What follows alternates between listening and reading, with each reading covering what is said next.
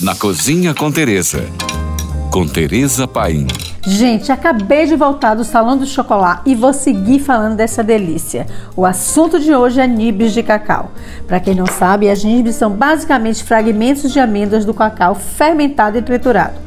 Durante o processo de preparo, as amêndoas de cacau são submetidas a várias etapas: fermentação natural, secagem sob o sol, torragem em fornos a 160 graus e, por fim, trituração, que resulta em pedaços pequenos, torrados e bem nutritivos de cacau. Elas possuem um sabor bem amargo e podem ser usadas em diversas receitas, como os bolos, cookies e até mesmo como substituta do chocolate. Interessante, não é? Mas além de muito natural, ela tem inúmeros benefícios surpreendentes. Tem muitas fibras, logo são ótimas para o controle do colesterol e do índice glicêmico, que é importante para quem tem diabetes. Além disso, fibras e o bom funcionamento do intestino andam juntinhos.